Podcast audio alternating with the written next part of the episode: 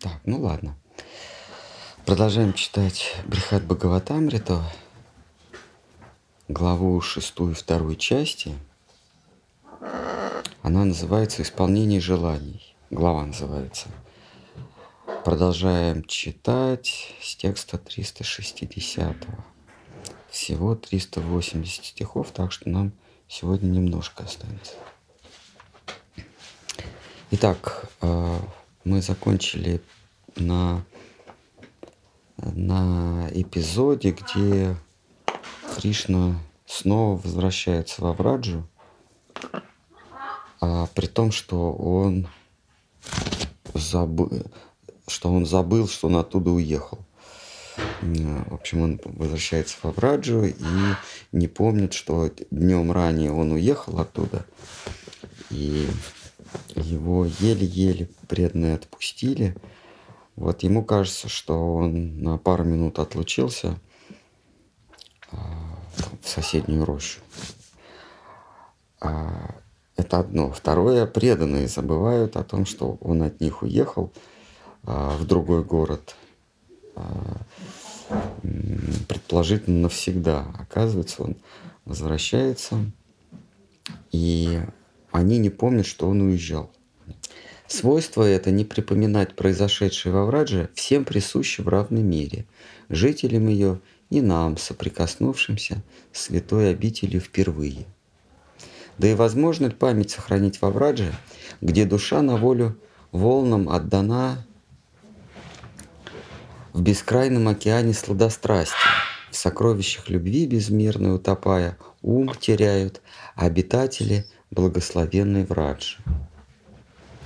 Но чудеснее всего, что тот, из коего свет истины исходит, окунаясь в океан любви, сам забывается и сам теряет память обо всем, что с ним произошло и что в его намерение входило. Забава Господа нетленны, и с собою воплощение являют вечности, сознания и блаженства. Божьи забавы – обособленная сущность, вечно ищущая стопы Божьи, чтобы Ему быть во служении. Всюду следовать за ними и обеспечивать Его и свиту всем необходимым для раздолья. Здесь у Санатана Госвами интересная мысль, что сама лила, э, сама игра – это некая живая сущность. То есть это отдельная энергия, которая, естественно, персонифицирована. Что я тебе сделал? Который персонифицирован. Вот лила это точно так же, как любая другая энергия, энергия наслаждения, энергия власти, энергия славы, энергия а, обмана, выражающая сила. Вот лила тоже такая же энергия. Так забава Господа нетленна, и собой воплощение являет вечность сознания блаженна, блаженства. Божьи забавы – обособленная сущность, вечно ищущая стопы Божии, чтобы Ему быть во служении, всюду следовать за Ним и обеспечивать Его и свиту всем необходимым для раздолья. То есть вот Лила, она сама, она сама влюблена в, в Кришну и сама ищет чтобы быть а, ему в служении, устраивать игры разнообразия. Но понятно, что лила, будучи энергией, является а, производной от главной энергии, от Ширадхи. Лила — это ее, ее ипостась, это ее производная. Любезный Брахман, я тебе поведал о величии Галоки. Любезный Брахман, я тебе поведал о величии Галоки, об особой сладости ее, что льется нескончаемым потоком в мироздании. Спросил Мадхурский Брахман. Столь усилий много и усердия положил ты, чтоб вступить в заветную обитель Кришны. Но теперь, когда Господь покинул вас, уехал в Мадхупуре, что ты будешь делать? Как намерен жить? Сарупа продолжал. Господь нам наказал остаться жить во Врадже, под, подле Нанды, подле тех, с кем схожи у нас душевные порывы. Я его наказу верен навсегда. Так, может, вы не будете здесь кормить друг друга? А, вопрос появился э, э, по поводу Лилы. Вы сказали, Лила — это как отдельная сущность. А, а, а а как, как это правильно понять? Это мизансцена в динамике э, в духовном мире? а, Лила, да, это вот мизансцена, это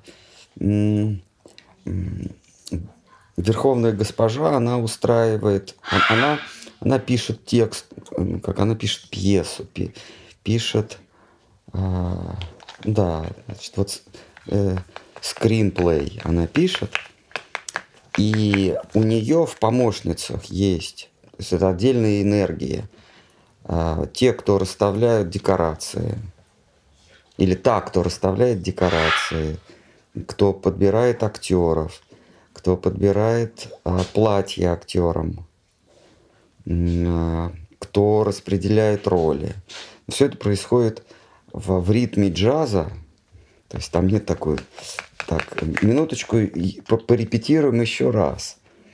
А, ее настроение, а, ее энергии подхватывает на лету, и сразу разворачиваются декорации, а, настроение актеров. а, То есть как бы маски быстро прирастают, становятся их природой. А, Есть актеры, которые... Есть живые сущности, которые имеют свое амплуа. Вот как в американском кино, у каждого актера есть свое амплуа. То есть его занимают на... Там вот когда пишет э, м, скринрайтер, да, как-то по-русски, сценарист, сценарист, когда пишет, у него уже есть под каждую роль э, папочка там, или стопка фотографий характерных актеров. Там негодяев, м, там, героев-любовников, а, там, второго, э, э, второго рода, старики, молодые. Вот у него, и он просто из них уже выбирает кого надо. Вот у нее то же самое. Есть те, у кого есть определенные амплуа. Эти, это, эти амплуа – это то, что мы называем расы, да, или, или способы упоения и доставления упоения э, главному актеру и главному же зрителю, то есть главному наслаждающемуся и главному ак- актё- актору. Вот. А, И вот эти вот есть пять таких амплуа, пять раз. Это нейтральные, ну, собственно, сами декорации. Это там, мебель, дома, облака, ре- речки, что-то такое, там травинки, например, песчинки, ветерок, а а сама земля. Есть а, более, более характерные, что ли, роли, ну, например, роли старших или родителей. Вот такая категория, да, родителей.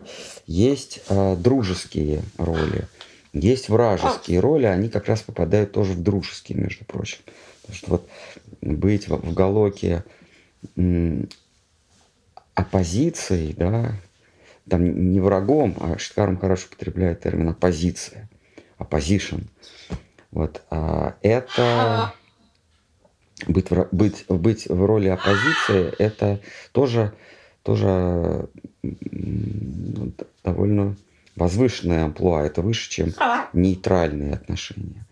Есть м, любовные отношения, а есть а, дружеские, да, какие там еще, а, служеские или служительские отношения. Вот, вот кстати, оппозицию возглавляет такая Чандравали некая. Вот из нее там, в Галоке, происходит ну, всякая оппозиция. Там, значит, это может быть демон э, Агасура, вот, ко- который огромный змей. Это может быть Путана и прочие, прочие, которые... А что я тебе такого сделал? Которые представляют м, как бы опасность для Кришны. Вот, и тем самым подчеркивают его доблесть, его рыцарские качества, когда он успешно, с риском для жизни, при этом сам он в это тоже верит, что ему и его близким угрожает жизнь, он а, борется с, с этой угрозой и выходит по, по случайной, а, по счастливой случайности всегда выходит победитель. Вот. А, но есть такая группа, у, у которой которой не свойственно никакое амплуа. То есть это не, не враги, не друзья, не слуги, не возлюбленные, не родители, не нейтральные, а это такая особая актерская категория, универсальная, как, ну, как, например, Евгений Леонов или Евгений Евстигнеев. А они могли играть любые роли. В отличие от величайших актеров типа Шварцноль Старнегер или э, Врюс Виллис, они не могут играть только героев и все. А вот великие актеры, они могут всех играть. Это Штхар Махарадж это называет, э, э, такую группу называют шестой расой, шестой категории, который может принимать любую роль на ходу.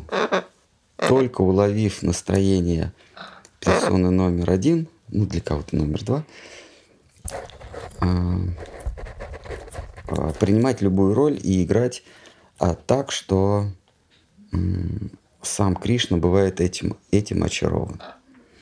А Кришна бывает очарован игрой только вот этой, вот этой подгруппы, этой группы. Так, а что вы еще хотели? Что вы хотели еще сказать, Романанда?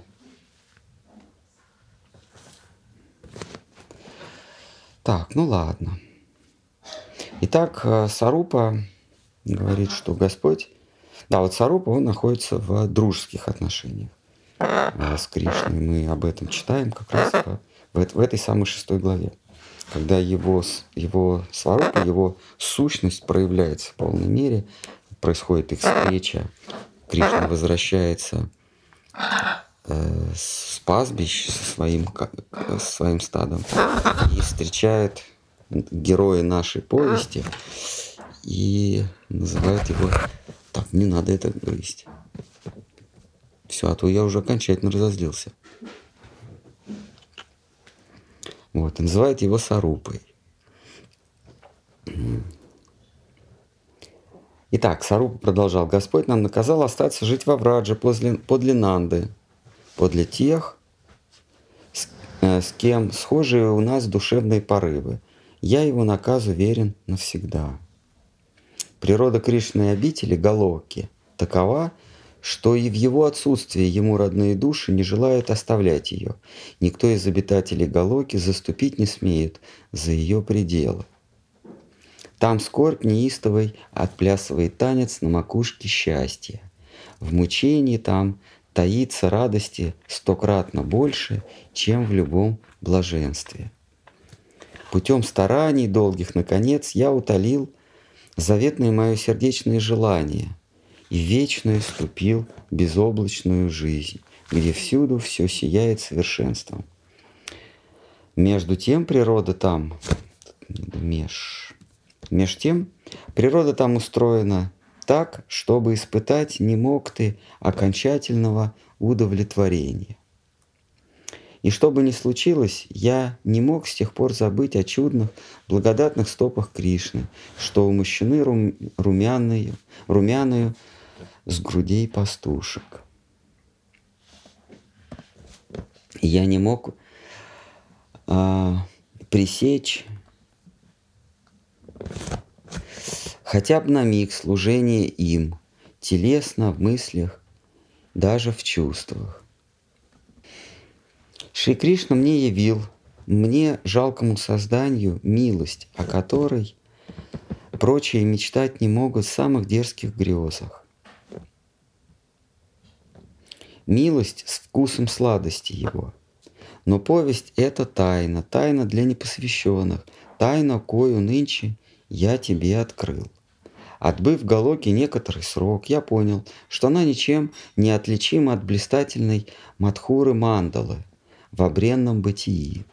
В Гакуле те же пастухи, пастушки и коровы, что и в неземной Галоке, те же звери, птицы и букашки, те же горы, реки и ручьи, деревья и просторы – и этот край овеян сладостными играми Шри Кришны, теми же, что нескончаемым потоком текут в Галоке. Так, тут поправим потом.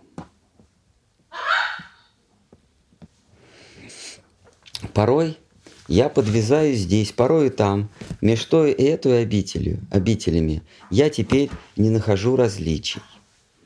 Бывая там и здесь, порой я замечаю разность между ними, но я так привязан к ним, что всякое различие, стоит мне внимательно взглянуть, в одно мгновение исчезает.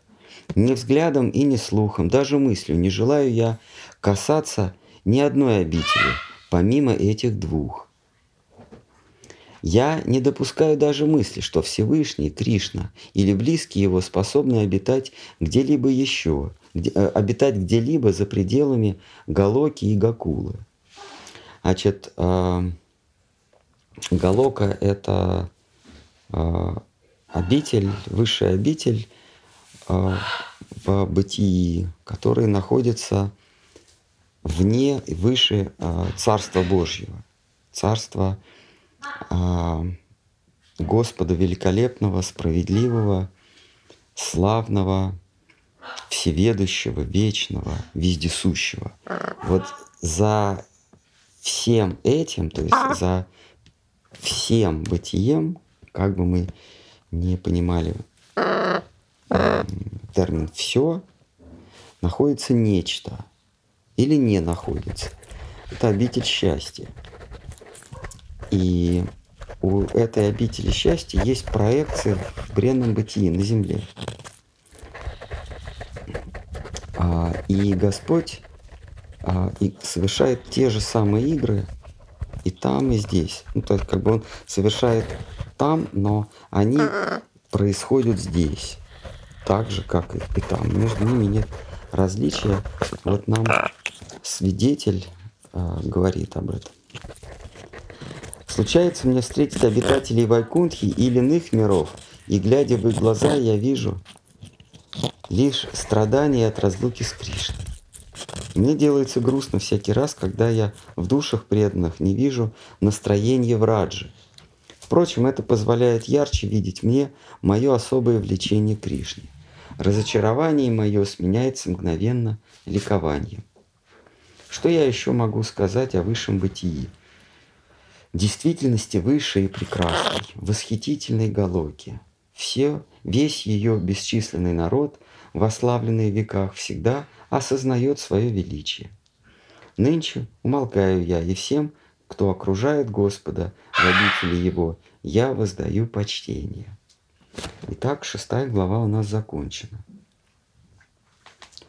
Кто-нибудь, может, хочет настоять на своем? А, в переносном, конечно, смысле, надо ничего оттаптывать. Есть вопрос с раза. Давайте. Махарадж, любимая форма Кришны – это ребенок-подросток. Если он никогда не был рожден, как появилась эта идея? Или, или для, для Кришны все идеи не имеют какого-либо начала, и они всегда были? О, это мы видим, мы так далеко, так далеко уехали от этой, от этой точки невозврата это и нелюбимая э, форма или облик Кришны, это его подлинный облик, а с которого, собственно, все и начинается. Вот с этого, с этого образа э, подростка, такого парка, и происходит и его младенческий образ, и его детский образ, и более, более старший, до подростковый, который в санскрите называется кумар. Такой вот, что ли, там, лет, лет 7 примерно, так, 6-7 лет. А, хотя они, ну, в нашем, в нашем опыте, они а, существуют до подросткового возраста, в том бытии они, наоборот, следуют, они, они после следуют. Что ты хочешь? Ты, ты... Вот. А, а, на чем основывается эта идея? О том, что первичный облик – это тот, в котором, а, в котором субъект испытывает а, не просто наибольшее количество счастья, но и наибольшее, наибольшее разнообразие счастья и глубину. Например, а, хронологический младенческий возраст идет раньше, чем подростковый.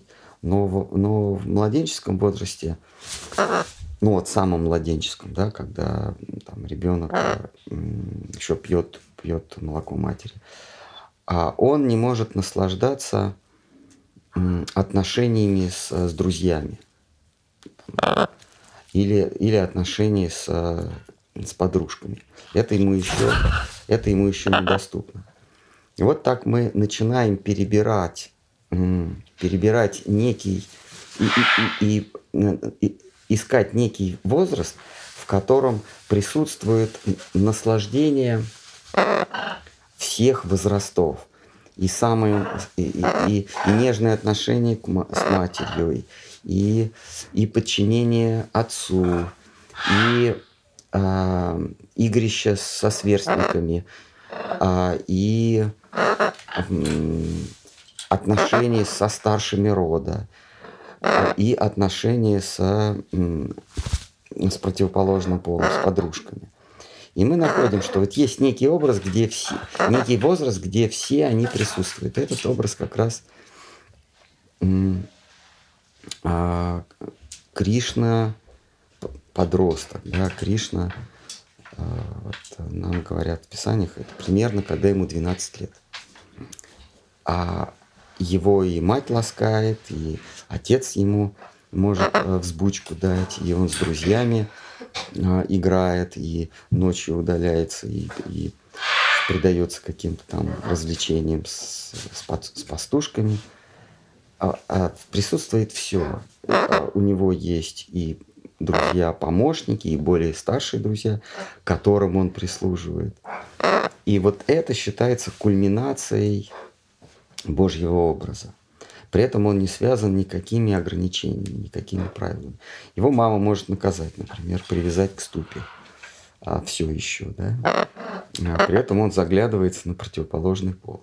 Там все, этот весь комплекс а, упоения присутствует. Поэтому мы говорим, что это изначальное, не любимое, а именно изначальное изначальный облик Всевышнего, из которого понятие любимый, приятный проистекает естественным способом.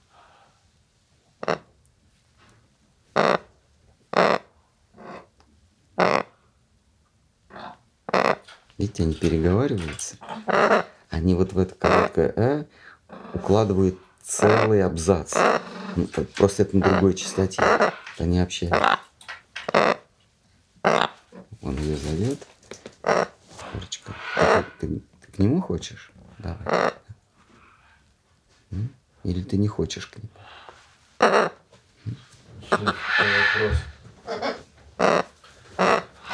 Можно ли не совершать духовной практики, не совершать духовной практики, но в момент смерти отделить 101 канал и попасть в духовный путь?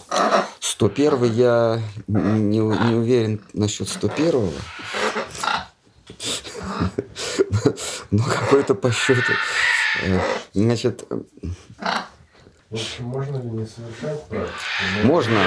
Смерти что-то сделать а, Да, а нет, что-то сделать. Ну, отделить какой-то.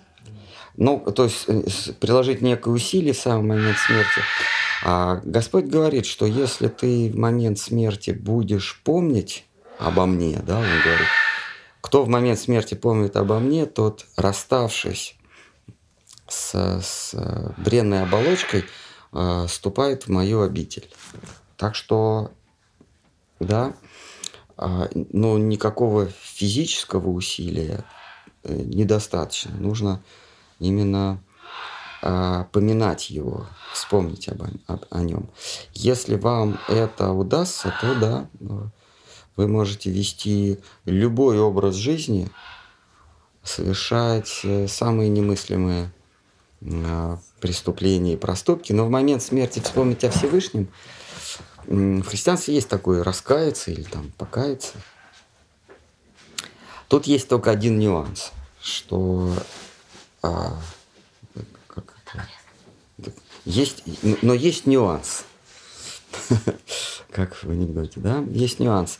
Господь а, в следующем или через стих говорит, что вообще я решаю, о ком ты будешь помнить. Не то, что в момент смерти, а вообще. А, он говорит, что от меня исходят а, знания, память и забвение.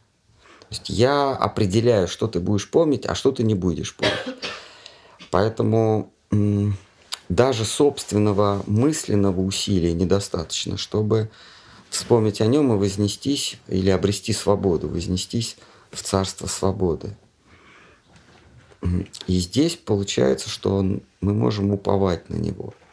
А тут от него зависит. Вспомнишь, вспомнишь ты Всевышнего в момент оставления бренной оболочки и не вспомнишь, оказывается, зависит от него. Тут нужно только молиться. И здесь получается, что не по, у нас не, не выйдет молиться в самый последний момент, потому что нужно вот это молитвенное, оказывается, нужно это молитвенное состояние или ожидание молитвенного состояния сохранять всю жизнь, чтобы не то, что вознестись в высший мир, а помолиться о том, чтобы вознестись в высший мир. А примет Господь молитву или не примет, это уже, это уже зависит от Него. Он, пребывая в сердцевине каждой души, видит ее действительные помыслы. Если искренний позыв к нему, искренний а, призыв а, будет Всевышнего, то ну, большая вероятность, что он откликнется. Если это будет внешнее, э, лишь умственное, или вот есть такие религии, где они молятся, такие вот ступки, на, на, на стерженьках, и там молитвы заложены в таких контейнерах круглых. Вот они ходят с палочкой по, по святилищу и э, значит, крутят вот эти вот вот эти барабанчики сложные внутри молитвы, и, и считается, что они ее прочли. Эм, ну, Вайшнавы к такой практике относятся не то что без уважения, но, но скептически. Вот. И вот мы читаем в этой книге, что в Царстве Божьем э, Гопа Кумара, ну или Сарупу, да, его научали обитатели с того Царства Божьего, каким образом нужно к нему обращаться. Когда а, ты предстанешь перед ликом Всевышнего, есть определенная форма обращения. Вот когда ты увидишь государя, то ты должен его назвать Ваше Величество. Если ты увидишь а, а, там, священника, то ваше преосвященство, или увидишь папу римского, ваше святейшество, увидишь князя или там герцога, а, ваше что-то такое, вас, ваше какое-нибудь там сия, о, сиятельство. Увидишь благородного, значит, вас, ваш высок бродь и так далее. То есть есть определенная форма обращения. Вот ко Всевышнему э, Господи Вседержитель. И он э, эту форму выучил, но когда он его увидел, у него кроме запинания, мямления, э, междометий, блеяний, ничего, ничего не получалось. А потому что сердце его разрывалось. Он, он говорит, оно было захвачено волнами разных чувств, которые сменяли друг друга, боролись друг с другом. И у, не, у него из уст вырвалось только А, О, там, э, Бе, Ме. Но Господь, Он э, не ухом слышит, а сердцем слышит. И он услышал его призыв сердечный. То, что там уста произносят, это уже не так важно. И а, прежде чем Гоп Кумар а, упал без сознания, Господь его подхватил и перенес к себе на престол. Вот. То есть, а, безусловно, есть такой шанс – и Шткар Махарадж говорит, что а, можно ничего вообще не делать, и выпадет величайшая удача, и Господь заставит тебя вспомнить о нем, даже если ты никогда его не вспоминал или хулил, и ты перенесешься к нему. Но, говорит, но мы не полагаемся на такую удачу, мы э, все-таки подготавливаем больше и больше вероятностей себе. Они ничего не гарантируют, но вероятностей больше. Если в молитвенном состоянии находиться всю жизнь, и тогда неважно в, как, в каких обстоятельствах, при каких обстоятельствах, в какой момент, где тебя застанет последний миг, а ты повышаешь вероятность того, что ты вспомнишь о Всевышнем. А, также Господь говорит, что тот, кто понимает, тот, кто понимает алгоритм моего появления и деяний в этом мире, Джан Макарма Чамидиям, да, кто понимает, каким образом я рождаюсь и, и действую в этом мире, тот, расставшись с этим телом, больше не возвращается в этот бренный мир. Опять, потом он опять добавляет, что но это, но это понимание происходит, приход, приходит от меня. То есть ты усилием мысли не, никогда не сможешь понять, как Господь нерожденный а рождается здесь. Нам, конечно, объясняют, что как стрелки часов, они а, вот для циферки, там, допустим, 3 часа, да, для этой, находясь в, этой циф, в, в этом месте, где цифра 3, для тебя стрелка будет появляться и исчезать. Ты будешь видеть, как она пришла и ушла. А если ты сдвинешься ближе к центру циферблата, то эта стрелка, она никуда не, она никогда не появляется, не исчезает, она вечно с тобой. Так вот, казалось бы, взять, вот взять, понять этот простой пример. Ты находишься ну, в некой области бытия, и для тебя Господь, с твоей точки зрения, Он появляется и исчезает. Все, ты понял. Но для того, чтобы это понять, выясняется, нужно сдвинуться, как Шткар Махарадж говорит, от периферии к центру. Вот если ты сдвинулся по шкале преданности, по шкале готовности – а, самопожертвование ради Всевышнего. Если ты сдвинулся в центр, тебе не нужно прилагать усилий, как это Господь, будучи нерожденным, рождается, рождается и исчезает или действует. А тебе не надо прилагать усилий, чтобы это понять, потому что тебе, ты не понимаешь, что просто в этом присутствуешь. Но нюанс. Нужно сдвинуться от периферии, как Штхарам хорошо говорит, от местечкового интереса к универсальному интересу, к, э, к интересу центра, Господу Богу. Вот там тебе не надо прилагать усилий, чтобы понимать, потому что это и так все видишь. Вот. То есть нам можно миллион раз объяснять, как выглядит зеленый, но если ты его увидел, тебе и объяснять не надо. Вот точно так же. Кришна говорит, что нужно для того, чтобы обрести свободу, а, разорвать цепь перерождений. Но чтобы это сделать, нужно быть ему верным всегда и непрерывно. Ну, нюанс такой. Кто-нибудь, может, еще хочет поднять планку? Дайте, пожалуйста, совет, как свой ум и разум держать в преданном служении Кришне. Махамантру повторяю в уме. Еще есть другие альтернативы? Спасибо. А, есть... Э, а, вообще не важно, как мантру вы повторяете, в уме, шепотом, вслух, а, в одиночестве или поете совместно. Молитва, она есть молитва. Главное, чтобы она э, исходила из сердца. А, внешние обстоятельства не так важны.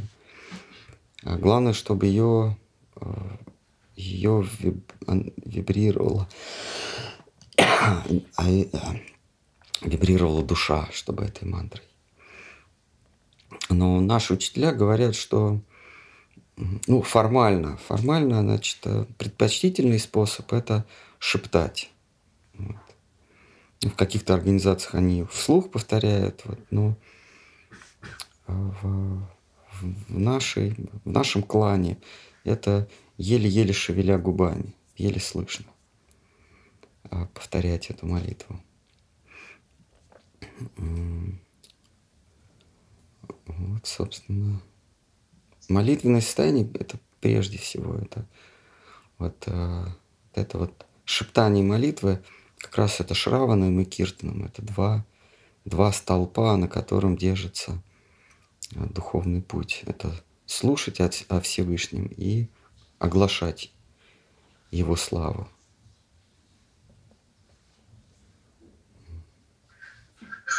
Да? Аскетизм, он содействует ну, молитве? Аскетизм, э, ну, вы имеете в виду на голодный желудок, да, или, или прич, прич, причастившись тазиком супа и булочкой за 28? Ну, ну вот э, простота э, в жизни и вот э, не э, воздержание от э, прелестных вещей. Тут а, нужно понимать причинно-следственную связь, вернее, правильно ее выстроить. Аскетизм, он приходит, то, что мы называем аскетизмом, да, он приходит вследствие молитвенной, молитвенной жизни. Когда, когда для живого существа главное есть пребывание вот в этой особой атмосфере а, служения, а, преданности, то все остальное внешнее для нее теряет особую важность. И внешние, а, внешние потребности она лишь удовлетворяет.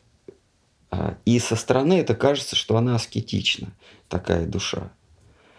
Это как когда вы увлечены чем-то, ну, допустим, какой-нибудь компьютерной игрой или, ну, каким-то занятием, вы увлечены, вы в этот момент или в это время вы забываете о еде и сне.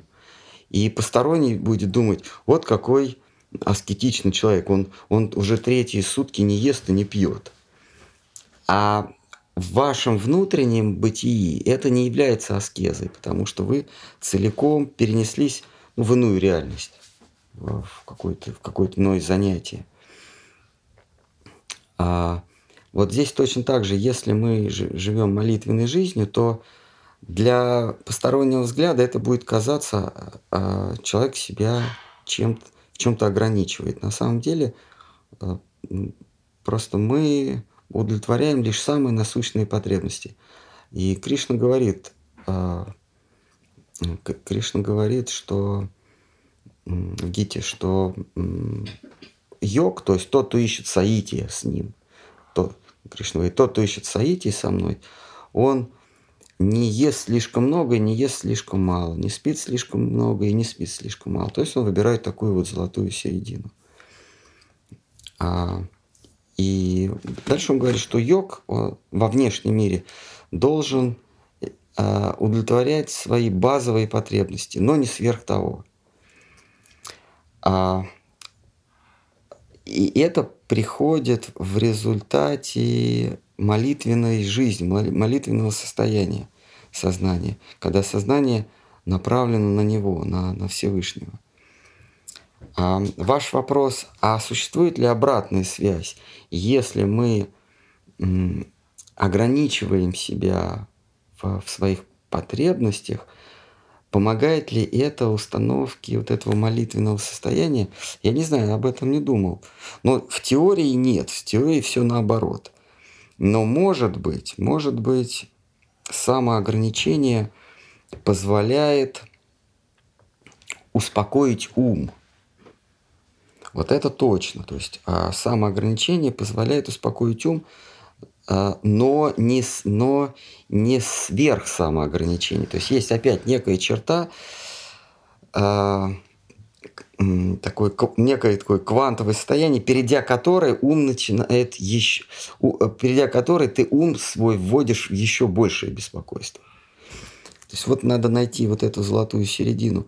То есть ограничивая себя в излишествах, ты успокаиваешь, успокаиваешь ум до определенного состояния. Но если ты перешел красную черту, то ум возбуждается еще больше, еще больше тебе начинает приносить беспокойств. И в Бхагаватам есть примеры вот того же самого йога, который 9 тысяч лет сидел на дне озера, а, он ограничился не только в еде, в воде, но и в воздухе. Он, у него там только прана циркулировал, он не дышал, да. И вот он открыл глаза, увидел вот этих рыбок, и, и ум его в такое, такое возбуждение пришел, что он вышел на берег моря, взглядом сжег э, э, лес, который ему преграждал дорогу. У него такая была мистическая сила, что он одним взглядом запалил этот лес. Потом прошел по вот, огненной этой просеке и женился на, на 49 царевнах. Вот. Так что тут надо, надо знать меру. Подлинный йог – это тот, кто знает меру. Не слишком а, ограничивает себя, но и не предается а, излишествам. А это самое сложное, найти эту, эту меру. Обычно в Писании советуют обратиться к гуру. Гуру тебе поможет найти твою меру. А, а, ну, если у тебя нет гуру, то ты, в принципе, можешь а, найти вот эту золотую середину, а, чтобы тебе было тепло и сытно. Вот сверх этого не надо ничего. То есть вот чтобы тело не причиняло беспокойства, оно не должно быть слишком в жаре и не должно быть слишком в холоде. Оно не должно быть голодное, но и не должно быть объевшимся. Это самое сложное.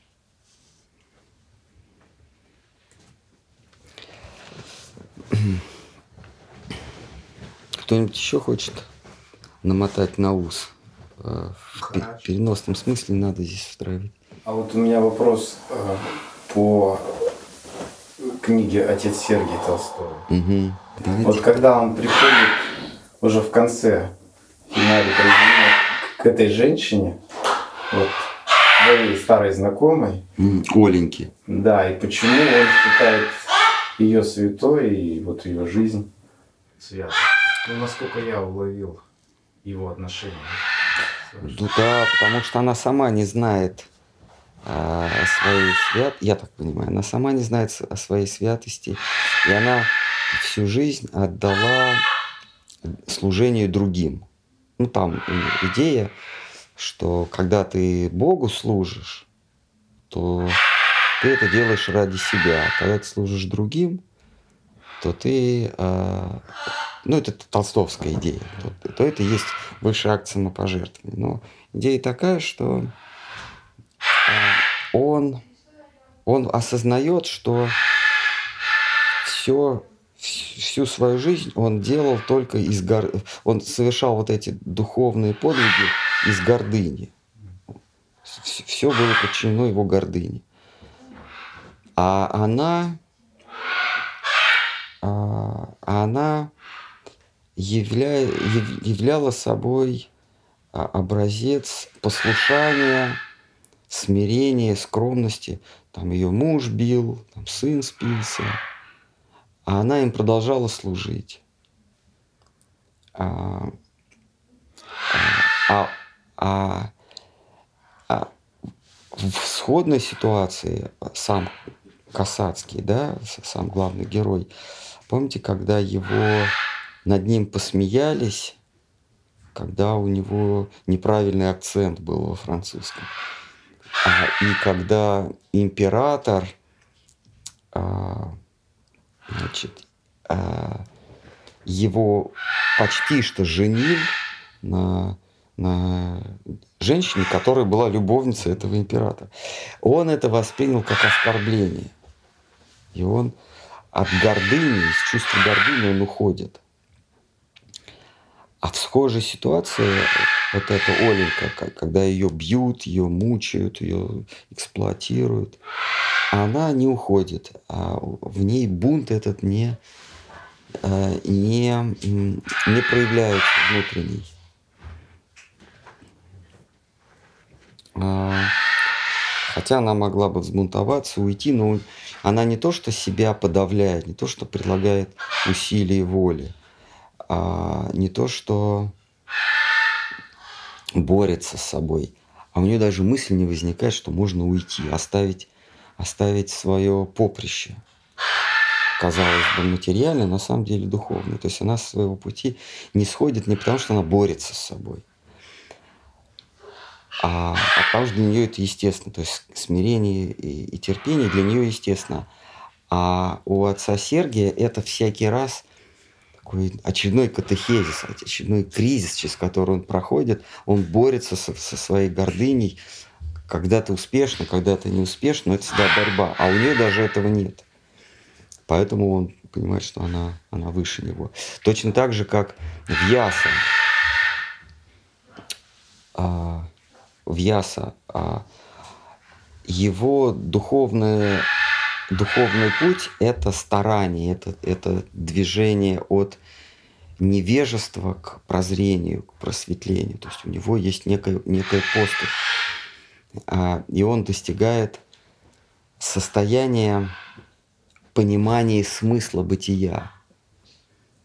А его сын Шука, он никаких усилий не, не прилагает, он уже в этом состоянии находится всегда. Поэтому для Вьясы его сын выше э, значительно, чем он сам. То есть Вьяса, он преодолевает себя, чтобы достичь такого состояния, в котором его сын находится естественным способом. Точно так же отец Сергий, он преодолевает себя всякий раз. Он уходит от света, становится, ну, уходит от общества, становится а, сначала белым духовенством, потом черным духовенством, потом а, химником святым, а потом и, и, и от этого отказывается и уходит, уходит а, в, в странствие. И вот в, в предпоследнем эпизоде все равно у него есть борьба, когда, когда какой-то проезжий барин и, и его друг француз разгоняет вот этих нищих, среди которых Касацкий и у француза зарождаются сомнения, подозрения, э, потому что они с барином разговаривают по-французски. У него сомнения зарождаются, что вот этот вот бродяга, он их понимает. И, и отца Сергия подмывает, да, да и, и в результате их же на каторгу отправляют, в том числе и отца Сергия. И отца Сергия, он борется с собой. Скажи ему, скажи этому французу, этому барину, что я э, отец Сергий, то, что я по-французски. Яви свою, свою, э, свою личность.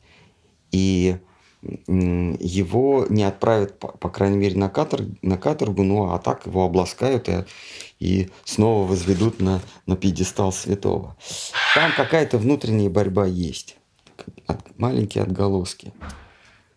А, то есть вот эта борьба гордыни и, и раба Божьего. И он, а, и он выходит победителем. То есть раб Божий вот в этой борьбе выходит победителем. Он а, не являет себя этому барину и, отправ, и отправляется в Сибирь, в Сибирь этапом.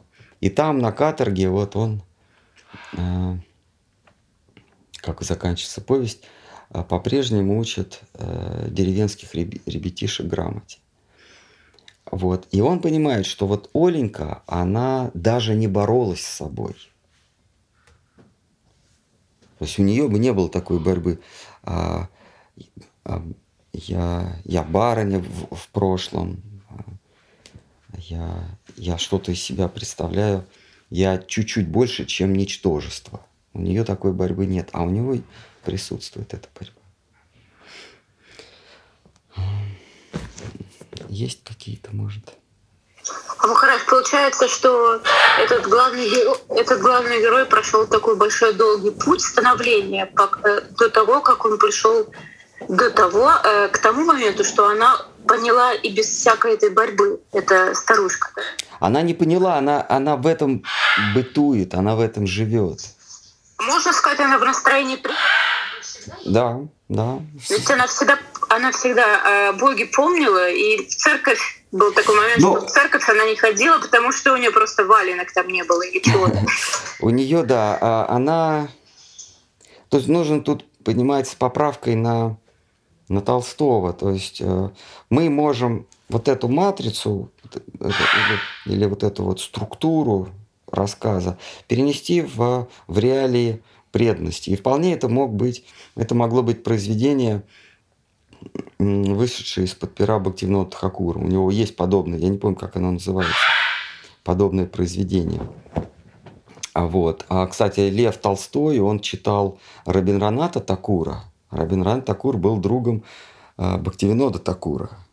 И Рабинранат Тагор, или Такур по-нашему, он э, многое из притч, э, рассказов каких-то, ну, они общались, э, взял у Бхактивинода Такура и переложил в свои, в свои, в свои произведения. Так что а, а Э, Лев Толстой восхищался Рабиндранатом Тагором. А, так что вот это, это, это отец Сергий, это вполне себе вайшнавское произведение. Ну, просто нужно вот в эту структуру, в эту матрицу поместить ну, вместо, например, вот Оленька, который служит, служит там детишкам или, или там, родным, поместить служение Всевышнему. Да? ну, просто сместить немножко. Вот, смотреть сквозь строчки. Это вполне себе вайшнавское, очень глубокое произведение. Притом очень, очень литературное. А я, я Толстого не очень люблю, поэтому не могу ничего сказать про его литературные изыскания. Мне кажется, его язык примитивный. Постоянно, ну, как у, у артиллерийского офицера. Вот. У нас в Матхе был один артиллерийский офицер из одной из одного западного города российского. Вот примерно язык такой у Льва Толстого. Ну, в смысле, был, есть. Простите. Так, ну что, есть какие-нибудь, может, задать жару кто-то хочет? В переносном смысле надо здесь огня устраивать. А, вот э, вы сказали, да, что Вриндаван это проекция небесного Вриндавана. Угу. А, но а, как в, в практике а, памятования да, имен Бога и вообще в, то есть как понимать обусловленность, то есть вот этот вот э, высший мир с Богом, он не сходит сюда, в нашу э, э, обусловленность, в наш язык. И мы же называем Кришна Кришной. Это же санскритское название, да, то есть неотразимый. А, или Вриндаван тоже какую-то историю имеет а, на земле. Тоже, ну, то есть почему-то он так называется, да. Так вот, как а, понимать вообще, то есть священное писание, и как в частности понимать имя Кришны и повторение вот мантры – вот в этой обусловленности языковой и исторической, и вообще вот этой обусловленности, да, а, что имя Бога имеет какую-то какую форму. Почему именно такую да, форму? То есть э, то есть вот, может быть, в другом мире, не в нашем, он бы другую форму имел, а у нас именно такая, да, Кришна. То есть как это понимать, чтобы ну, вот, э, чтобы лучше памятовать, да, чтобы вот именно практика была а, более эффективной, потому что вот эта вот а, обусловленность, она как-то убивает вот эту ну, божественность, что ли. Вот, у меня такой вопрос. Я очень сомневаюсь, что это у вас вопрос. Это скорее вы делитесь своими мыслями. А, вы настолько смиренны, что считаете, что божественность к вам не может прийти в виде имени. А если божественность приходит к вам в виде имени, то э, эта божественность становится иллюзорной. То есть она ничего не может с собой поделать. И попадает в зависимость от обстоятельств. То есть Господь не способен пробить эту толщу обусловленности и явиться к вам в истинном своем виде. У него просто нет таких сил. Он, он хочет явиться в своем настоящем имени, но из-за вот этой материальной обусловленности у него получается только Кришна. Хотя, как, хотя у него есть какое-то подлинное, необусловленное настоящее имя. Я, я правильно понимаю? Я вас спрашиваю. Ну, я это, это, это, уточняю, так, это да? уточняющий вопрос. Что, что вот ваша посылка такова, что э, у Всевышнего есть подлинное имя, но в нашей Вселенной это имя принимает форму Кришны. Ну да, я вот... И ничего он с собой не может... Он хочет в своем подлинном имени к нам явиться. Но у него не получается. И он к сожалению, только в виде Кришны.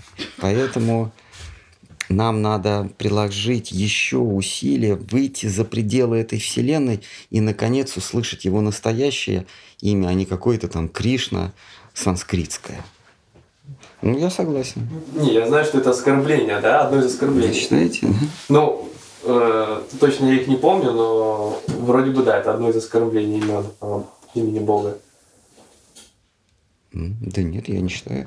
А. Это, это поиски, поиски его настоящего имени. Да, Кришна это такая промежуточная для, для нас, для неофитов, но мы идем дальше, и, может быть, нам явится подлинное его имя. Не, не искаженное после прохождения через эту толщу материальной вселенной, оболочки материальной вселенной, явится, наконец, оно настоящее. Но пока мы вынуждены а, перебиваться вот этим имечком Кришны. Ну, пока. Когда-нибудь оно нам явится его настоящее имище. Есть еще, может, кто-то хочет еще поднять планку или что-нибудь сказать упавшим голосом? Спрашивают, как мы можем вспомнить Кришну перед смертью, если мы его не знаем. Мы же можем вспомнить придуманного Кришну. Вот в этом и беда, что мы его не можем вспомнить, потому что мы его не знаем, но это, это не самая большая беда. Самая большая беда, что мы его можем узнать или даже вспомнить, или подумать о нем, только если он этого захочет. Мы постоянно говорим о том, что Всевышний, он субъектен, а мы объекты. Субъектен в том смысле, что он сам решает, видишь ты его или нет. То есть как вот э, гипнотизм, да, у Шидхара Махараджа есть, это глава первая в субъективной эволюции. Э, э, высший гип, гипнотизер, по-моему, так она называется. То есть, в отличие от любого объекта, доступного нам или даже недоступного нам, но объекта, мы о Кришне можем помнить не когда мы их захотим, а когда он того хочет. В этом смысле он субъектен. Например, какая-нибудь там э, облачко. Я могу вспомнить об этом облачке, я могу не, не вспомнить. Когда мне нужно, я могу его как бы из, из кармана своего, своей памяти достать, рассмотреть и снова засунуть в карман своей памяти, в том смысле, что забыть. Потому что сейчас мне это не надо. Когда надо, я его вспомню, это облачко. Когда не надо, не вспомню или там авторучку или еще что-то такое. Когда надо, вспомню, когда не нужно, ну, пусть где-то там на задворках моего сознания будет. Э, Господь Бог не таков. Мы не можем его достать и вспомнить его, когда мы захотим. Когда он нам нужен, мы, мы молимся ему. Господи, вот, э, вот наступает последний миг мой. Сейчас я о тебе вспомню, вознесусь к тебе. А, ой, а, оказывается, это не последний миг, а еще мне отмерено какое-то время. Поэтому ты мне пока не нужен. Когда понадобишься, я тебя снова вспомню. Это, здесь а, мы Всевышнего ставим в положение субъекта, положение объекта. Надо вспомнил, не надо не помню. Но Господь, Он субъектен. Вот ему, если надо, ты его вспомнишь. А если не надо, даже если ты всю жизнь тренировался, а, кого ты там помнил, ну, допустим, ты, ты ты помнил Кришну, допустим. Ну или некий образ, который ты себе вообразил. Но, но в самом лучшем варианте ты прям подлинного Кришну помнил. А вот в последний миг, вот ему не хочется, чтобы ты его помнил в последний миг. И ты даже помня о нем всю жизнь, ты даже не вспомнишь, что надо о нем помнить. Не то, что о, о нем, а даже помнить. А, а, ты даже забудешь, что надо о чем-то помнить.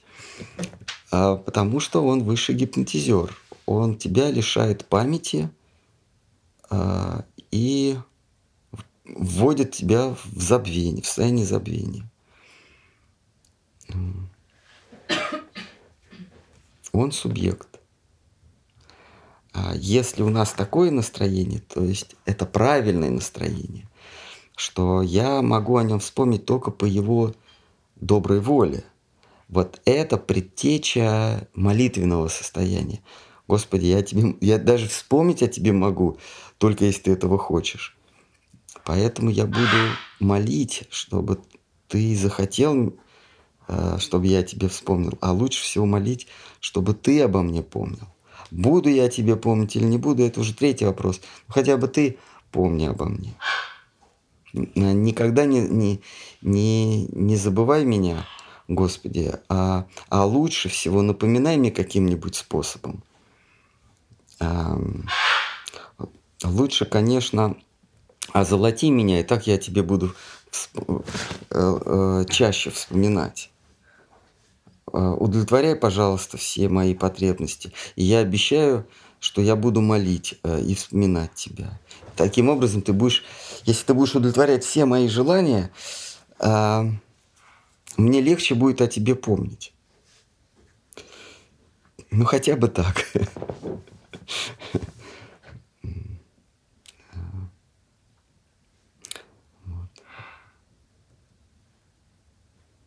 Потому что если все, если все не так, как мы хотим, то и Бога нет. Вот как материалисты говорят. Если Бог был, то вот того, что сейчас происходит, не случилось бы. Это такая инвалидная логика, потому что правильная логика, если бы э, если бы если то, что сейчас происходит, а, вернее, то, что сейчас происходит, ну, допустим, в нашем понимании это, не, это плохое, то, что сейчас происходит.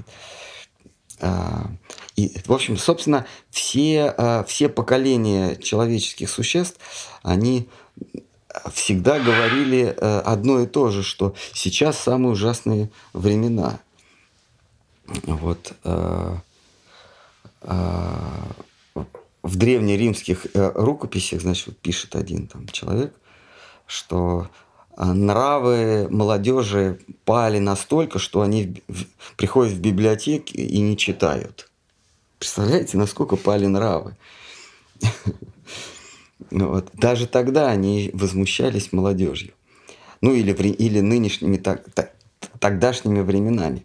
Так вот, логика такова, правильная логика то, э, то, что сейчас происходит, несправедливость, э, э, страдания, э, ужас, говорит о том, что Господь несправедлив. Но в возвращенной логике им, им, им приходит в голову, что Господа вообще нет. Понимаете, а, а, ущербность логики. А, происходит несправедливость следовательно, Бога нет. Но правильнее же прийти к выводу, происходит несправедливость, значит, он есть, но он несправедлив, по крайней мере. Потом, не, э, не выбросив э, Всевышнего из своей картины бытия, мы потом придем к тому, что, оказывается, он справедлив. Но, по крайней мере, нужно начать с того, что он все равно есть, но он несправедлив. Но у материалистов вот, э, вот произошел там, допустим, там, евреи после войны говорили, вот произошел Холокост, это евреи говорили, произошел Холокост, произошло уничтожение евреев, поэтому Бога нет. Вот им в голову не пришло, что произошло уничтожение евреев, поэтому он к нам несправедлив или к нам недобр. Они говорят, его вообще нет. Потому что если бы он был, такого бы он не допустил. А почему? Почему вы ему запрещаете такое допустить? Почему э, в, в книге царств или там в книге того или иного пророка, когда Бог насылает на, на тех же евреев саранчу, мор, в рабство их берет, э, тогда он был, и тогда он был справедлив, а сейчас его вообще нет. Вот так. Это вот материалистическая ущербная логика выкручиваются постоянно. Угу. Махарадж? Да. Позвольте. Конечно. А вот говоря, говорится, что а, чтобы как бы mm? выйти на Господа, нужно, чтобы за тебя замолвили слово а кто-то из его окружения, из его свиты. Э, а как, как человек, в принципе, может подумать о Господе или Господь может подумать о нем, там, в момент смерти или не в момент смерти, в какой-то отрезок его жизни, если о, о нем э, его слуги не рассказали Господу об этой душе. Да, вот есть такая книжка «Как Господь меня вспомнил». Ты открываешь, нам никак. Но, но у нас есть э, э, хитрый чит, хитрый хитрый э, способ обхода этого. Если мы э, каким-то образом можем услужить его слуге, слуги, слуги, слуги, слуге, слуги, слуги, слуги, то Господь Бог хочет того или не хочет, он вынужден будет о нас вспомнить. А его пометование нас в личном смысле, не то, что он говорит, я, для меня все равны, я помню всех и каждого. Все в моем, все пребывают в моем сознании, потому что а, все есть объект для него как высшего субъекта, следовательно, он в своем сознании содержит все. Как только что-то выпадает из его сознания, ну, гипотетически, то этого нет, не то, что нет, а этого и никогда и не было. Следовательно, все в его сознании. Но это я значит, вот, приемами Риттера э, пользуюсь. Так вот, а, чтобы он вспомнил а, о нас, нужно, чтобы о нас вспомнил кто-то из его близких слуг, слуг, слуг, слуг. И тогда они ему напомнят, что вот, э, вот без этого или вот без этой вот ну, нехорошо у меня получается служение. Я, так, слуга Всевышнего говорит, я хотел бы послужить твоему слуге, но вот этот мне хорошую службу когда-то оказал, и мне было бы с, э, с ним в качестве помощника более удобно твоему слуге или твоей служанке послужить. И Господь, Бог ничего не может делать, Он разводит руками, ну хорошо. Тогда вот об этом, вот об этой душе я вспомню не в общем смысле, а уже в конкретном личностном, физическом смысле. И все. И в этот момент мы приобретаем мы приобретаем форму, то есть как только Господь Бог о нас в личностном смысле, в индивидуальном, в, в обособленном смысле подумал, а мысль его, она всегда приобретает форму, и вот эта форма, в, в эту форму мы облекаемся. И это есть наша подлинная сварупа, и нам в нашей реальности трудно это ухватить, но эта сварупа у нас всегда была если слово «была», «будет» вообще уместно в такой реальности, как вечность, то вот, пожалуйста, поймите, что эта сварупа в этот момент у нас была уже всегда. Если кто-то кто-то попробует сейчас выяснить, как это так, оно всегда было, но появилось только что, он будет немедленно удален из аудитории. Как это возможно в вечности? Что-то появилось вдруг, а оказывается, оно уже было так всегда. За такое богохульство э, назначается сразу бан.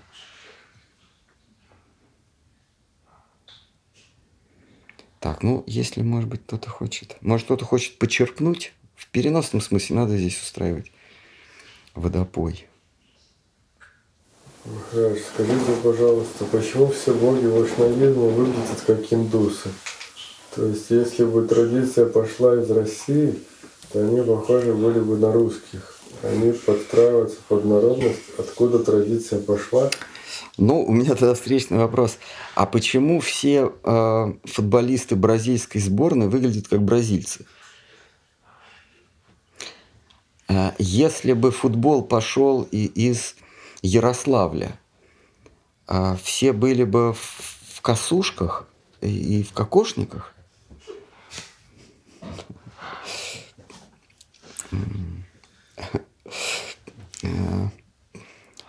Вайшнавские боги не выглядят как индусы, а просто обитатели Барат и Варши, они сохранили традиции. Вот в той области земли была сохранена традиция. А, Шиткар Махарадж говорил, а, вам важно кто вам важно, кто производитель лекарства или действие этого лекарства. То есть вы когда приходите в аптеку, допустим, у вас там что-то болит, живот болит, вы говорите, дайте мне, пожалуйста, лекарство, э, э, произведенное в, э, в, в, в северо-восточном округе потому что я здесь живу, в районе, произведенное в районе Ярославского шоссе. Вы не могли бы мне дать лекарство от живота, произведенное или хорошо, или там э, произведенное у меня на родине. Нет, когда у вас что-то, э, какая-то хворь, вас не интересует, где произвели это лекарство. Вас интересует, как оно излечит, излечит ваш недуг. Когда вам требуется транспортное средство – вы же не на «Жигулях» в конце концов ездите, правильно? Вы садитесь на автомобиль. Или не на вас «Патриот», а вы, вы садитесь на «Das Auto». А, а, и вас не интересует, э, где Das Auto э, произведено. Точно так же, если есть где-то концепция Всевышнего, а, как превосходящее справедливость, власть, силу, доброту. Вы должны за эту концепцию ухватиться. Неважно, откуда она происходит. С юга, с востока, с запада или с севера. Здесь мы встречаем в, в, в вайшнавских идеях мы встречаем концепцию Бога как поправшего справедливость, Бога поющего, играющего и танцующего. И неважно, где книжка про, про такого Бога напечатана или записана, передана в изустной традиции. Главное – сама концепция. А, если а, идеей Бога, играющего, поющего, танцующего, как воплощение счастья, но несправедливости, а, наслаждает вашу душу, приходится вам по душе, тогда надо за нее ухватиться, а не следовать той традиции, которая, э, которой здесь э, 2000 лет. Вы же не задаете вопрос, а почему Иисус Христос выглядит как еврей?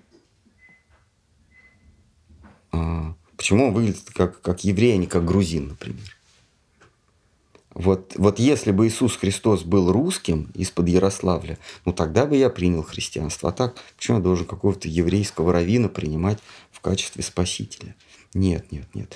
Значит, я ему даю время, пусть явится сюда, ну, ну хорошо, во второе пришествие пусть явится сюда в район Ярославского шоссе.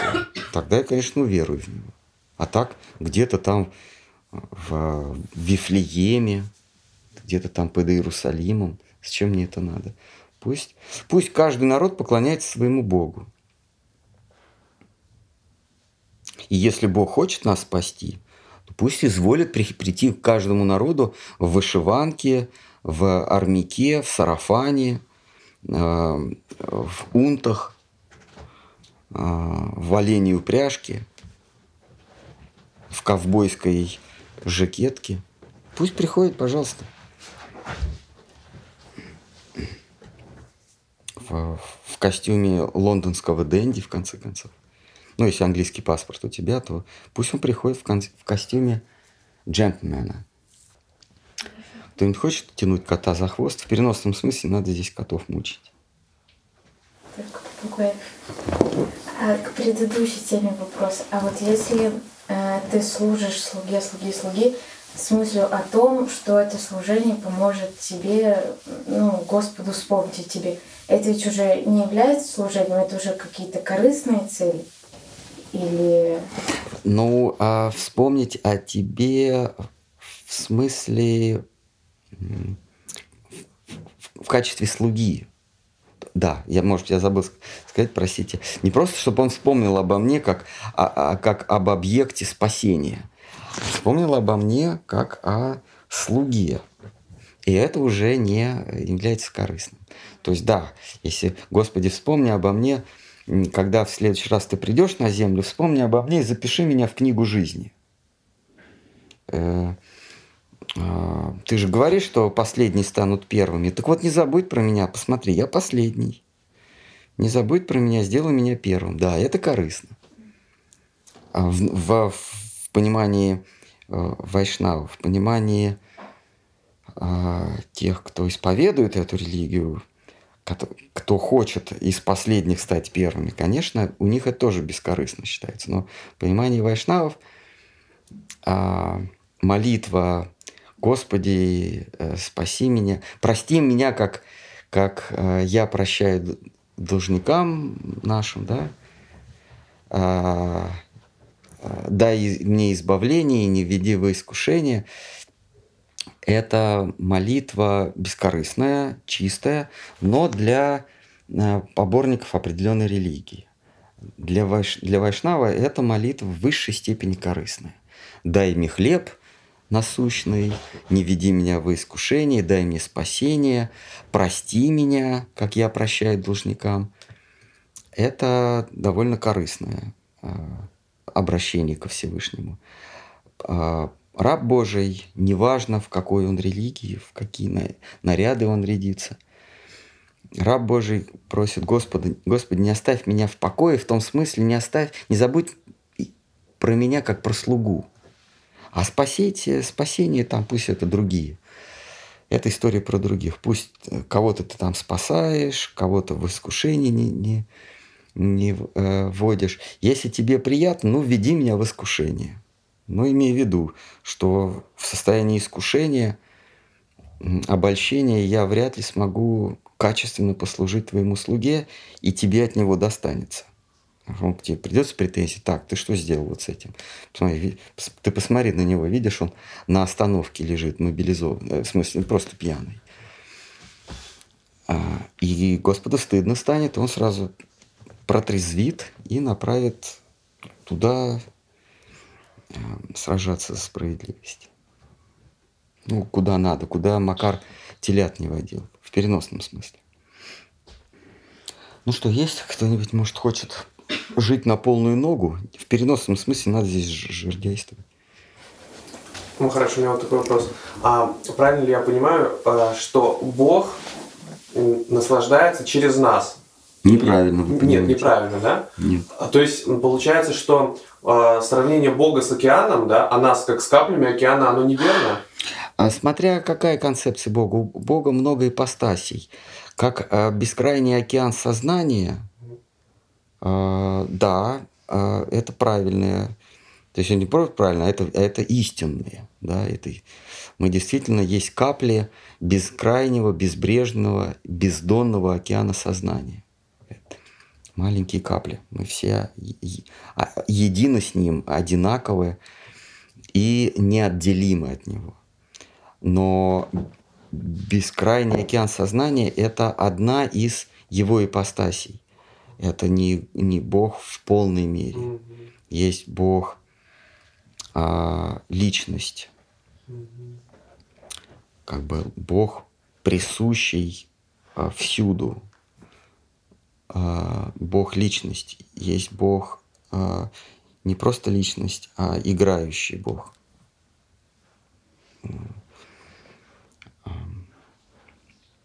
Есть Бог наслаждающийся, Бог всеведущий, Бог справедливый, Бог всесильный, всемогущий, Бог Творец, Бог Разрушитель.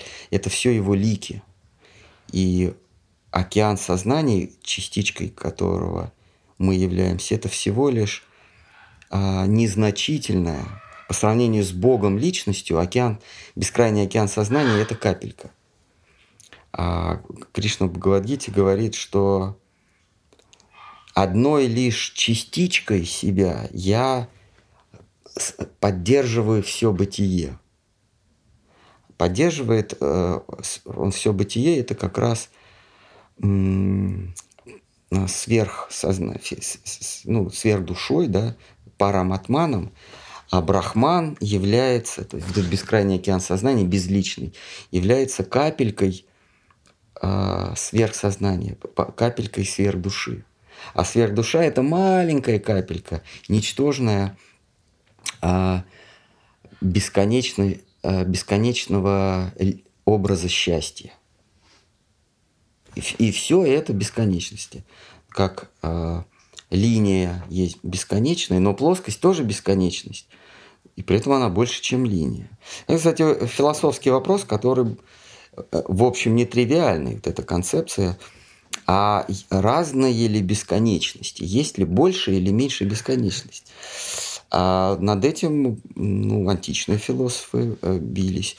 И они отвергли. Они, например, отвергли такую, такую, такую концепцию, как бесконечно малое. Аристотель запретил вообще употреблять это как не имеющее смысла. И понятие бесконечно мало, если я не ошибаюсь, только в средние века, может быть, у Блеза Паскаля или у Декарта, вот где-то там появилась, как, но, как снова философская идея. Но они не читали Шимадбагу, там бесконечно малое, это параматма по сравнению с Бхагаваном. И только в 20 веке а, по-моему, такой философ Виллард, а, он математически доказал а, в теории множеств, что есть разные бесконечности. Вот. Значит, вот представим себе, что людей бесконечное количество, бесконечное число людей, да, вот это уже бесконечность. А теперь э, мы из этих людей начинаем делать э, группы. Э, группа такая, группа сякая. И вопрос, а этих групп больше, чем количество? Можем ли мы сделать больше групп, чем, э, чем количество людей, количество субъектов? Вот он математически доказывает. Он говорит так. Представьте себе, что есть группа, в которую не вошли, э, в, которые были отвергнуты другими группами. То есть группа, не вошедшая, не, вот так он говорит. Представьте себе группу, в которую не вошли э, э, в которую вошли те, кто не в одной группе. Группа, в которой, в которой те, кто не в одной группе. И получается противоречие, что если они в группе, значит они уже в какой-то группе. А, и таким образом получается, что а, количество групп, то есть это группа, в которой нет никого, но при этом в ней те, кто отверг, отвергнуты во всех группах. Получается, что количество групп больше, чем количество э, субъектов групп. То есть эта бесконечность больше, чем предыдущая бесконечность. Так он доказывает, что есть, несмотря на то, что э, эта бесконечность, она может быть меньше, чем какая-то другая бесконечность. Так вот, Брахман – это бесконечность. То есть мы говорим дух, но вот я в прошлый раз говорил, что Брахман правильно переводить как смысл. А, то есть осмысленное бытие – это бесконечность, потому что за границами него нет ничего. Но оказывается, эта бесконечность бесконечно мало, мала по сравнению с большей бесконечностью. А то, что может быть больше, чем бесконечность, может быть бесконечность, которая больше, чем какая-то другая бесконечность, ну, вот этот Виллард, он таким образом доказал. И вот э, счастье – это океан по сравнению с каплей э, сознания, а сознание – это океан по сравнению с каплей бытия. Так, кто-нибудь может еще хочет взять быка за рога в переносном смысле, надо здесь кориды устраивать и вообще. Махарадж, а, у Бога много ипостасей, много личностей. А значит ли это, что мы, познавая эти личности, познаем Бога? Или это да, тщетно? Тщетно. Ну, да, мы, поз... мы познаем, мы, Господь открывает нам тот свой лик, который, которым мы будем упоены. Каждая душа, она некий, в буддизме это по с сосудом, вот некий сосуд, который может быть наполнен упоением. И это упоение приносит а, Всевышний. Всевышний, он упаяет на, нас собою. И у каждой души есть некий предел. Вот. И когда душа полностью исполняется, называется исполнение своих чаяний, ну или исполняется в буквальном смысле, наполняется а, присутствием Всевышнего, а, предстоянием Всевышнего. Когда она исполняется, ей больше уже ничего не нужно, она совершенно счастлива. Но у разных душ вот это capacity а, или а, объем, объем наполняемый, он разный. Вот когда я говорил про шестую расу, про шестой, шестой, шестое подразделение – отношений. Вот у них получается бездонное, вот их нельзя никак наполнить, потому что там все как через сито проливается, все проливается, проливается, наполнить нельзя. И ему не хватает самого себя, чтобы наполнить их, а, утолить их собою. Они больше, больше Всевышнего. Ему, его, он, он океан по сравнению с сознанием, а сознание океан по сравнению с сущностью или сутью, или, как мы говорим, смыслом. И даже вот этого океана счастья не хватает, чтобы заполнить. Они более бесконечны, чем э, высшая ипостась Всевышнего. О них мы читаем в этой шестой главе Брихат Бхагавата. Они больше, чем он. Они более емкая бесконечность, чем самая бесконечная бесконечность счастья. Ну что, ударим по просаду? В переносном смысле надо здесь устраивать. Уничтожим. Да. Ну, или ударим по просаду. В переносном смысле надо бить тарелки. Ну, давайте последний, потому что... Потом, может, начнем с вопросов. Потом, да, а с вопросов начнем, тем более... Ну, тем более осталось недолго ждать. Близится Господь со своим воздаянием роду человеческому. Ибо. А? Асм есть воздам. Да, про смерть. Когда мы попадаем к Ямараджу, а, на суде он будет учитывать, что мы повторяли мантру, читали Шримад Бхагаватам, старались как-то заниматься служением – и следующее воплощение будет ли зависеть от этого? Нет, э, не, даже не надейтесь. Тот, кто повторял мантру или пытался как-то служить, занимался бхакти, будет а, судим более строго, а, по, так сказать, под электронном микроскопе, и все изъяны будут увеличены в 6 миллионов раз, как в электронном микроскопе, и за это будет наказание в 6 миллионов раз больше, чем если бы вы были обычным мирянином и обывателем. Так, так устроен э, э, господин судьба, э, повелитель яма, посмертный судья. Поэтому тут надежды никакой нет. А, так что, а, а, ступившись сюда, оставь надежду. Оставь надежду всяк сюда входящий, как было написано на, в, в пионерском лагере Бухенвальд. Ну, в, в лагере юн, юн, юн, творчество, юности и творчества. Вот. А тут может быть, может быть, но это не, не гарантированно, скорее всего, это не так, что у Ямараджа пере, ты будешь перехвачен. А, но это, но это не так. Ну, так говорят. Может быть, чтобы вселить в нас надежду. И последний короткий момент. Если повторять мантру и заниматься каким-нибудь делом по ходу, э, то есть имеет смысл или Короче, э, повторять мантру и заниматься каким-нибудь делом по ходу имеет смысл или только отдельно, сосредоточенно в тишине? Имеет смысл всегда повторять мантру. А, это помогает, если вот, например, вы контролер в электричке, то вам сразу будут платить штрафы. Вы подходите Хари Кришна, Хари Кришна, чтобы с вами не связаться, то есть у вас будут и хорошие производственные показатели.